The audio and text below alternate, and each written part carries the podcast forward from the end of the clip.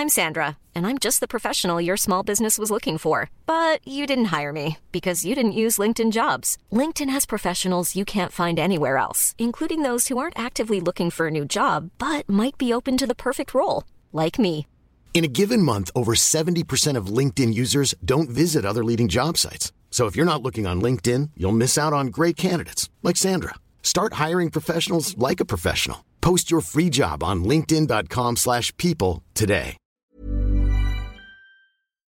Salut tout le monde, nous sommes vendredi 27 octobre, il est 5h55 du matin, j'espère que vous allez bien, vous êtes en forme.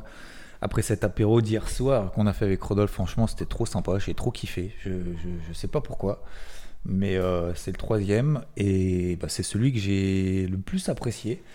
Ça s'est ouais, super bien passé, c'était assez sympa aussi parce que voilà, c'est on a bien rigolé, on a vraiment échangé des trucs aussi concrets. On a parlé de la partie investissement, on a, parlé de la partie monétaire, des indices, on a fait voilà, un peu trading, un peu swing, un peu long terme, un peu stratégie, enfin un peu tout en fait. Et c'était vraiment, je trouve que c'était vraiment fluide et c'est vraiment sympa, franchement.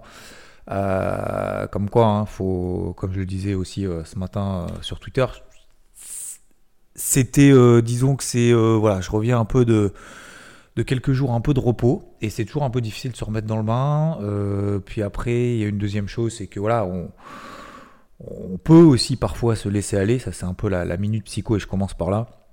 Se dire bon, on verra demain, on verra demain, on met ça, on met ça. Bah non, faut, faut, faut se forcer, faut faire les choses et finalement, ça peut donner de belles choses. Je vais pas dire alors qu'on qu'on s'y attend pas, mais euh, le fait d'y aller, de charbonner, bah forcément, en fait, la- la- la chance, la réussite, les belles choses arrivent à ceux justement qui euh, sont exigeants avec eux-mêmes. Et je le disais ce matin, et c'est Marc Aurel même qui le dit, l'homme ordinaire est exigeant avec les autres, l'homme exceptionnel est exigeant avec lui-même. Et c'est clairement ça. Donc forcez-vous, on se force, on est exigeant avec soi-même avant d'être exigeant avec les autres. Et la chance nous sourira, la, réussite nous réussira forcément à un moment donné. Bon, j'espère que vous allez bien euh, en ce vendredi. On a des marchés qui, euh, qui, bougent, qui plus trop, en tout cas en Europe, qui surperforment. Alors surperforment peut-être parce qu'on a eu hier, hier également la Banque Centrale Européenne, au travers de Christine Lagarde, qui s'est exprimée, taux directeur inchangé. Euh, pour autant, la Banque Centrale Européenne avait déjà annoncé le mois dernier arrêter son tour de vis, en tout cas faire une grosse pause. Ça a plutôt rassuré les marchés. Et elle a confirmé ça, bien évidemment, hier. Euh, alors, bien évidemment, euh, elle se laisse aussi la marge de manœuvre de relever ses taux directeurs encore une fois si euh, l'inflation devait être plus forte que ce qu'elle attend. Mais globalement, elle a annoncé que les signes de faiblesse de la demande et de durcissement des conditions de crédit sont les principaux facteurs qui conduisent à cette décision de laisser ces taux directeurs inchangés. Donc ça veut dire que le marché est déjà là, euh, au-delà du fait que la Banque Centrale Européenne arrête sa hausse des taux, jusqu'à ce qu'il y ait des inquiétudes qui ressurgissent, des mauvaises surprises au niveau de l'inflation, euh, le marché se projette déjà sur 2024 en se disant, ah, peut-être que du coup l'année prochaine, on peut commencer à se projeter. Alors, c'est tôt hein, encore, hein, c'est très tôt bien évidemment, mais euh, se projette sur une réduction, pourquoi pas, des taux directeurs à partir du troisième trimestre l'année prochaine. Un peu comme la Fed d'ailleurs, puisque la Fed, euh, aujourd'hui, on a toujours une majorité du marché qui estime, non plus au mois de juillet, mais au mois de juin, que la Fed baissera ses taux directeurs. Je suis en train de regarder d'ailleurs au moment où je vous parle. Donc pour le 1er novembre, c'est euh, la semaine prochaine, on a 99% du marché estime qu'il n'y aura pas de hausse de taux. Euh, on a même d'ailleurs une partie du marché qui estime qu'il y aura une baisse des taux. Bon, moins de 4%, c'est pas grand chose, mais bon voilà. Euh, pour le mois de décembre, on a maintenant 73% du marché qui estime qu'il n'y aura pas de hausse des taux. 24% qui aura une hausse des taux. On était quasiment à 40% il y a quelques jours, une ou deux semaines. Et donc baisse des taux de la Fed. Donc à quel moment est-ce qu'on passerait de 5 euh, et demi à 5-25%, bah, la majorité du marché estime maintenant, 38% du marché estime que ce sera le 12 juin et non plus le 31 juillet. Donc ça veut dire qu'il y a une sorte de, de, petite détente vis-à-vis -vis de cette inflation. Donc ça permet un peu de limiter euh, la casse aussi sur les indices, quand bien même hier on a eu une baisse de 0,76% sur le dos, moins 1% sur le DAX, moins 1,89% sur le Nasdaq, Et sur le SP500, nous avons terminé à moins 1,18%. Le CAC, moins 0,38, donc plus fort d'ailleurs que tous ses collègues. Euh, le Nikkei a bien réagi plutôt cette nuit, plus 1%. Euh, donc ça, c'est, euh, ça permet justement de confirmer le fait que oui, on est sur des niveaux clés et que maintenant vendre ici, c'est plus le cas. Je vous le disais déjà dimanche dans le dernier débrief hebdo, hein, dimanche dans le débrief hebdo, fin de la casquette rouge, terminé. on passe en mode casquette bleue, casquette verte, light pour le moment sur les zones clés, en attendant de voir si le marché réagit ou pas. Donc light, oui. Deuxième chose importante sur laquelle je vais insister, sur les indices les plus forts. On n'achète pas les indices les plus faibles. C'est pas parce que ça a beaucoup baissé qu'il y a plus de chances que ça monte demain. On s'entoure des forts, on tape sur les faibles. Je suis désolé d'utiliser cette expression, mais c'est vraiment ça sur les marchés. Euh, je reviens donc sur la partie macro. On a eu également des ventes au détail aux États-Unis hier, exceptionnelles. 4,7% de croissance sur les ventes au détail, 1,9% attendu. 4,7% ressorti, 1,9% attendu, très bonne nouvelle. Et surtout, première estimation du PIB, il y en a trois. Hein. Première estimation du PIB aux États-Unis pour le troisième trimestre, 4,9% et non pas 4,5%. L'économie américaine est ultra solide, c'est incroyable. Alors pourquoi ça baisse? Ça baisse parce que bah, on se dit plus c'est solide, plus bah, ça veut dire que la Fed a la marge de manœuvre pour lutter contre l'inflation, puisque Jérôme Powell, contrairement à Christine Lagarde, donc Jérôme Powell, patron de la Fed, euh, a dit que pour le moment, euh, il va profiter au contraire du fait que l'économie américaine soit solide pour resserrer encore plus les boulons et lutter encore plus contre l'inflation, parce que c'est vraiment son objectif, contrairement à la BCE qui a dit, elle, non, non, nous on arrête le resserrement monétaire pour le moment. Donc vous voyez qu'il y a un peu une différence aussi de stratégie. C'est pas parce que en fait le résultat est le même. Hein. Euh, la Fed et la BCE ne bougent pas leur taux, mais parce qu'ils sont déjà super hauts. Mais il y a une différence de stratégie de communication et donc le marché est obligé de l'intégrer dans les cours. Donc c'est aussi peut-être pour ça que bah, on a un CAC à moins 0,38, on a un DAX que à moins 1%, alors qu'en fait les marchés américains ont baissé un petit peu plus fort hier. Euh, donc le SP500, euh, alors le Dow Jones revient sur cette grosse zone, je vous avais dit, hein, il y a encore 1%, 1,5%, 2% de baisse de, potentiel. 32 006, là c'est la grosse grosse zone. Hier, on était, euh, hier matin, on était à 33 000. Euh, hier, euh, hier, on a clôturé sous 32 800. 32 006, c'est une belle zone, mais il faut que cette zone maintenant réagisse. Donc fin des ventes, clairement. Et je vous disais même d'ailleurs dimanche dernier, hein, tout à fait honnête, bien évidemment, fin des ventes, ça veut dire que même si le marché baisse, ben, je ne suis pas dedans. Donc je suis pas dedans, c'est pas grave. Mais on commence effectivement à placer un peu des billes.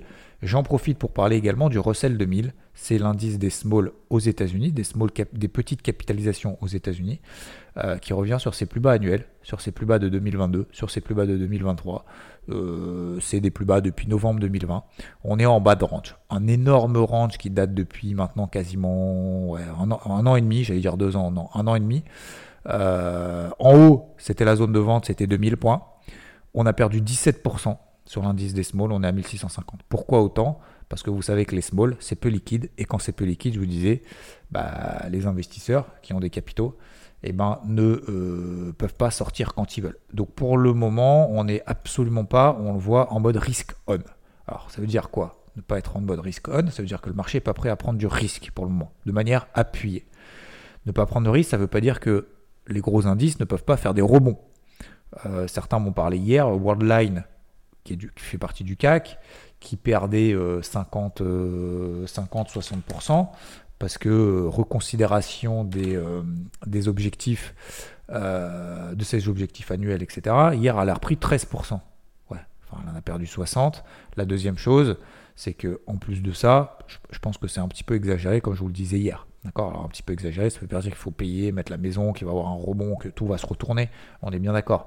Mais il peut y avoir également des excès. Et preuve en est, Worldline, c'est pas, alors même si elle fait partie du CAC, c'est pas non plus un mastodonte. Hein. Sinon, le CAC hier, il aurait perdu 5%, euh, d'accord, mais, euh, il n'aurait pas euh, perdu que 0,38%, bien moins que, tous ses autres copains. Mais tout ça pour dire que on peut effectivement avoir des rebonds, on peut avoir une tenue des marchés, on peut avoir un rebond de 1%, 1,5%, mais ça ne veut pas forcément dire pour le moment qu'on a un retournement de manière globale dans une optique moyen terme. D'accord C'est pour ça, hier soir, c'était intéressant parce que, comme on l'a exposé avec Rodolphe dans l'apéro, c'est que, euh, pour ceux que ça intéresse d'ailleurs, hein, vous me suivez sur Twitch, d'accord Xavier Fenot, Euh, vous tapez Twitch, Xavier Fenot, vous n'avez pas obligé d'installer. Enfin, s'il y a peut-être une appli à installer si vous voulez regarder du téléphone et tout. Il, faut juste, je crois, créer un compte, un truc comme ça. C'est tout est gratuit. Euh, vous vous abonnez, euh, vous follow, c'est gratuit bien évidemment, et vous recevez la notification quand on a, quand on lance justement des lives. mais d'ailleurs, mardi, pas de live. D'accord Mardi, pas de live. Malheureusement, bon, peut-être je vous en parlerai ou pas, mais peu importe. J'ai un truc, on va dire, familial euh, malheureusement à gérer. Et euh, qu'est-ce que je veux dire d'autre? Euh, Oui, et demain, demain interview. D'accord? Demain l'interview, c'est bon, c'est prévu, c'est déjà programmé depuis une semaine, donc c'est cool, on relance tout ça. Je crois que vous avez très bien apprécié aussi l'interview de samedi de la semaine dernière, donc on reprend bien évidemment les interviews à fond. parenthèse fermée, donc ce qu'on disait effectivement hier soir, c'est qu'il y a deux choses. Il y a la partie un peu investissement, long terme et tout. Euh, les marchés américains n'ont pas baissé. Les marchés américains n'ont pas baissé. On a perdu 7% depuis les plus hauts. C'est rien. Alors certains diront que c'est beaucoup peut-être, mais si vous regardez sur des unités de temps long terme, sur du mensuel, sur de l'hebdomadaire, même si on devait perdre 10-15%, là, ok. On est vraiment sur des gros gros niveaux long terme. Mais là, on est seulement sur des niveaux intermédiaires. Pourquoi j'insiste là-dessus? Parce qu'on peut avoir des rebonds techniques de 1,5%. C'est pour ça qu'on enlève cette casquette rouge. On a toujours cette casquette bleue, mais plutôt verte sur les indices les plus forts. Donc notamment en Europe, CAC, DAX. Euh, sur, il faut passer ensuite au-dessus des polarités. Ces polarités, ça nous permet d'avoir des points de repère au-delà, quand on a des marchés qui sont baissiers, comme actuellement, des repères au-delà, au-delà desquels on se dit, ok, il se passe quelque chose d'intéressant positivement. Pour le moment, ce n'est pas le cas. Donc ça, ça doit faire tilt à plusieurs niveaux. Un, faut pas s'exciter à l'achat dans tous les sens. Hier, j'en vois beaucoup. Il faut payer, euh, faut payer toute la descente. Non, on arrive sur des niveaux. Un, on prend un indice, deux indices éventuellement les plus forts. Deux, on attend des signaux importants. Trois, ces signaux importants sont liés notamment à ces zones de polarité, ces niveaux psychologiques, ces niveaux d'intérêt, ces niveaux techniques au-delà desquels on se dit ok il se passe quelque chose, le marché commence à me donner raison, et je ne sais plus où j'en suis, 4 ou 5, l'exposition. C'est pas là qu'on met la maison. C'est pas là qu'on met la maison. C'est pas parce que ça a beaucoup baissé qu'il y a plus de chances que ça monte. D'accord? Euh, On a cet après-midi le PCE aux États-Unis. Personal Consumption Expenditure. C'est euh, l'inflation mieux pondérée que le CPI. Inflation mieux pondérée que le CPI, euh, c'est inflation aux États-Unis. Si ce chiffre est dégueu, on peut refaire un moins 1,5-2% cet après-midi. D'accord? Si ce chiffre est bon, effectivement, oui, on aura un rebond technique. Mais attention, on est vendredi, on reste focus sur le processus, sur l'exposition, les niveaux de polarité, l'objectivité que nous montre le marché. Oui, on est sur des niveaux techniques. Oui, ça va réagir. Oui, c'est en train de réagir. Mais on n'est absolument pas en mode fête du slip. Regardez le Russell 2000. Regardez l'or. Est-ce qu'il continue à être ferme? Oui, l'or continue à ferme. Donc il y a toujours des tensions géopolitiques. Quand vous avez un or qui a 1990 et que des marchés qui baissent, ça veut dire qu'il y a. On veut du refuge.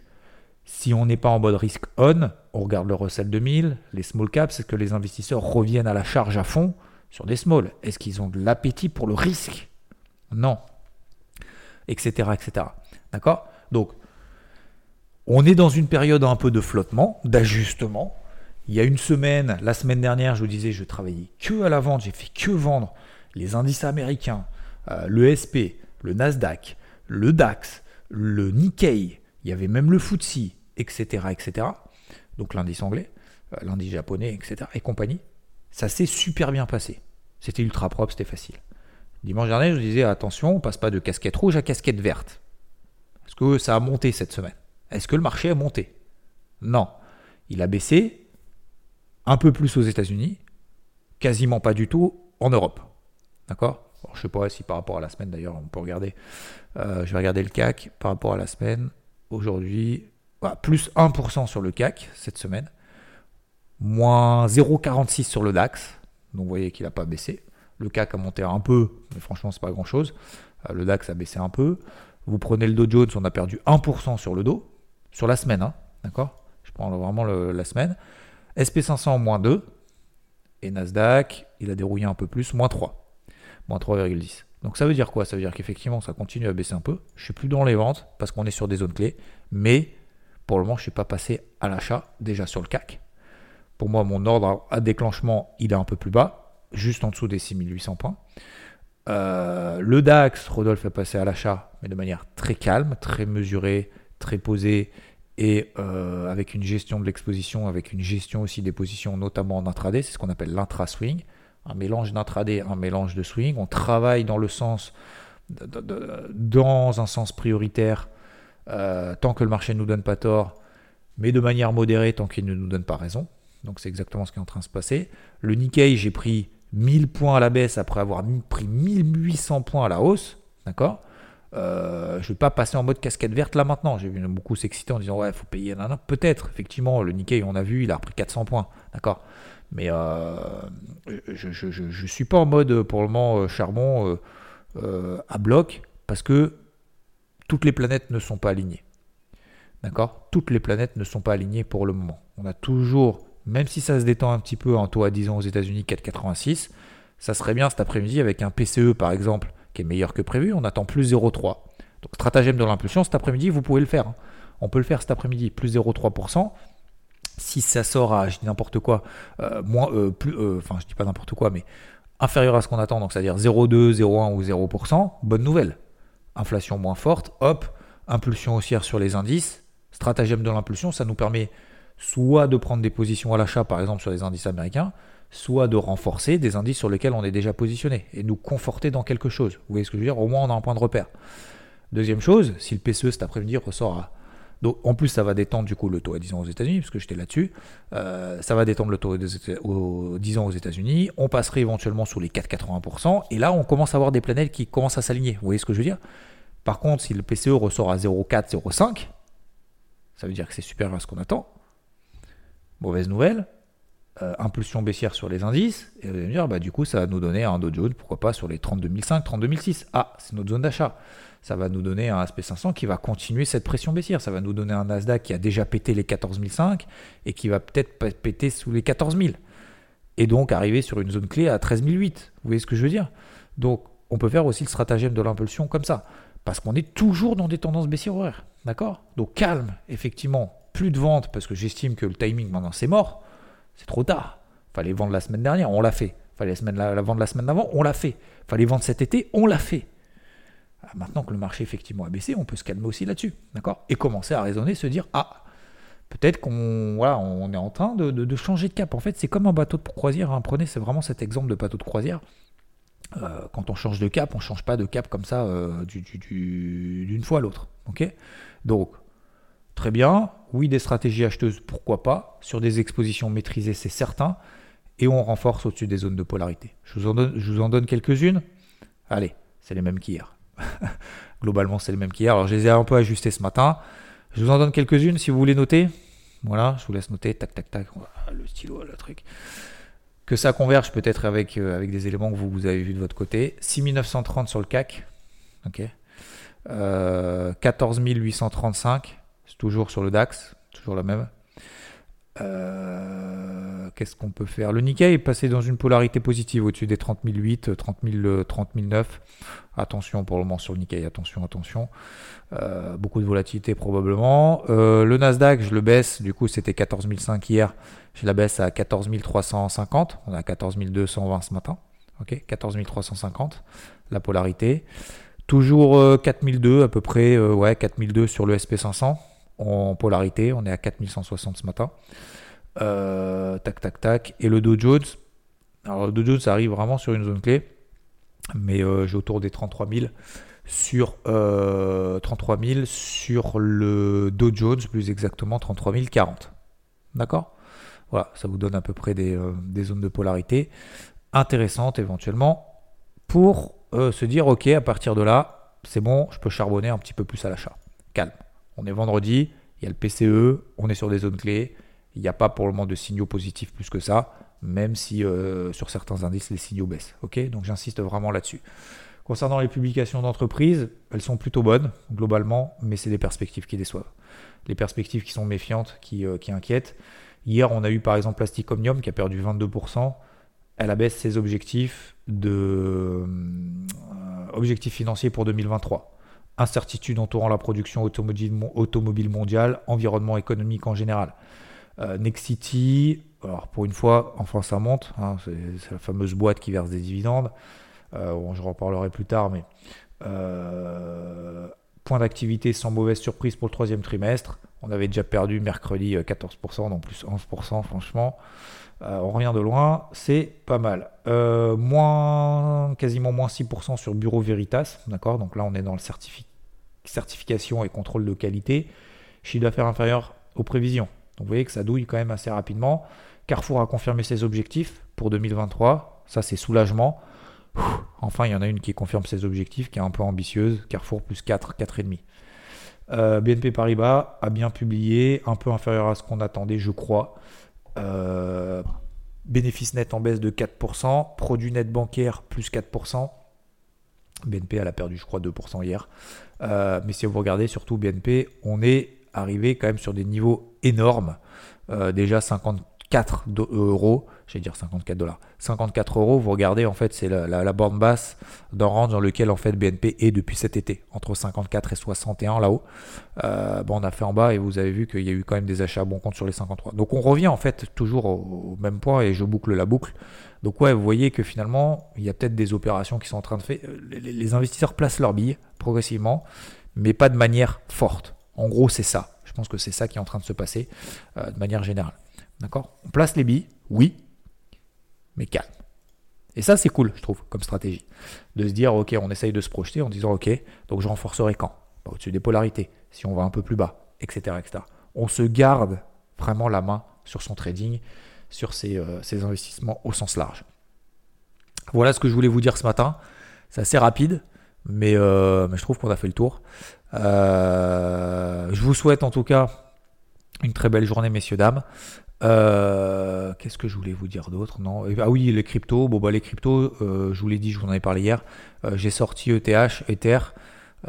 j'avais une grosse, enfin, j'avais deux grosses positions là-dessus, d'accord, sur, sur ce que l'on appelle la gestion active. J'en ai sorti une des deux, la plus basse, la plus haute, pardon, plus 7% donc ce qui est quand même déjà pas mal, euh, dans, un ETH qui dans un Ether qui, qui bougeait pas depuis 3 mois, et j'ai gardé celle d'en bas à 1600, 1655. Donc euh, pourquoi je fais ça? Bah, Tout simplement parce qu'en fait l'Ether a bien progressé, qu'on est sur une zone intermédiaire, qu'on fait des mèches.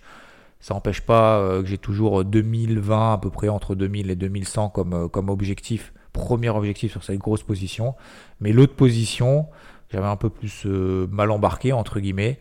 Bah, trois mois de lévitation, trois mois de patience, ça a pumpé, c'est très bien, j'en profite pour sortir et pour ajuster ce curseur. Vous voyez un peu cette façon de fonctionner. On ajuste le curseur en fait de manière progressive en fonction des éléments techniques et fondamentaux qu'on a sur le marché. Donc toujours très positif, toujours les voyants qui sont en vert de partout mais il faut continuer à rester discipliné parce que bah voilà, euh, quand ça baisse trop, on se dit oh là là, c'est la panique générale, là c'est l'euphorie générale. Donc attention, attention à essayer plutôt au contraire de faire l'inverse. Ouais, par exemple, INJ, bon bah voilà, a très bien progressé, je vous en ai parlé, je vous ai saoulé avec ça, bah, elle a pris 70% en, trois, en deux semaines.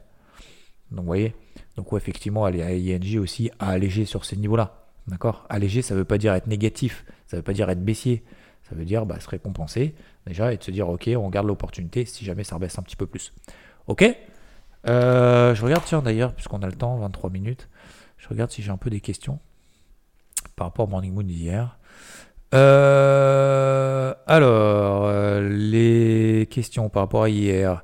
Qui on a? On a Gilles, merci pour ton message, merci Johan. Fred me dit désolé pour la note perso négative, j'espère que ça ira pour toi. Oui, non, ça ira, c'est comme ça, c'est la vie, hein, ça fait partie de la vie.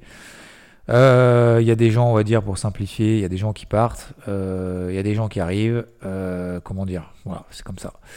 C'est la vie. Johan qui me pose une question. quand tu arrives dans une zone d'intervention, quel signal tu surveilles pour entrer en position? Alors, je ne peux pas répondre là comme ça en 3 minutes, mais bon, je vais essayer quand même de synthétiser au maximum. Premièrement, des alignements de planètes, comme on l'a vu.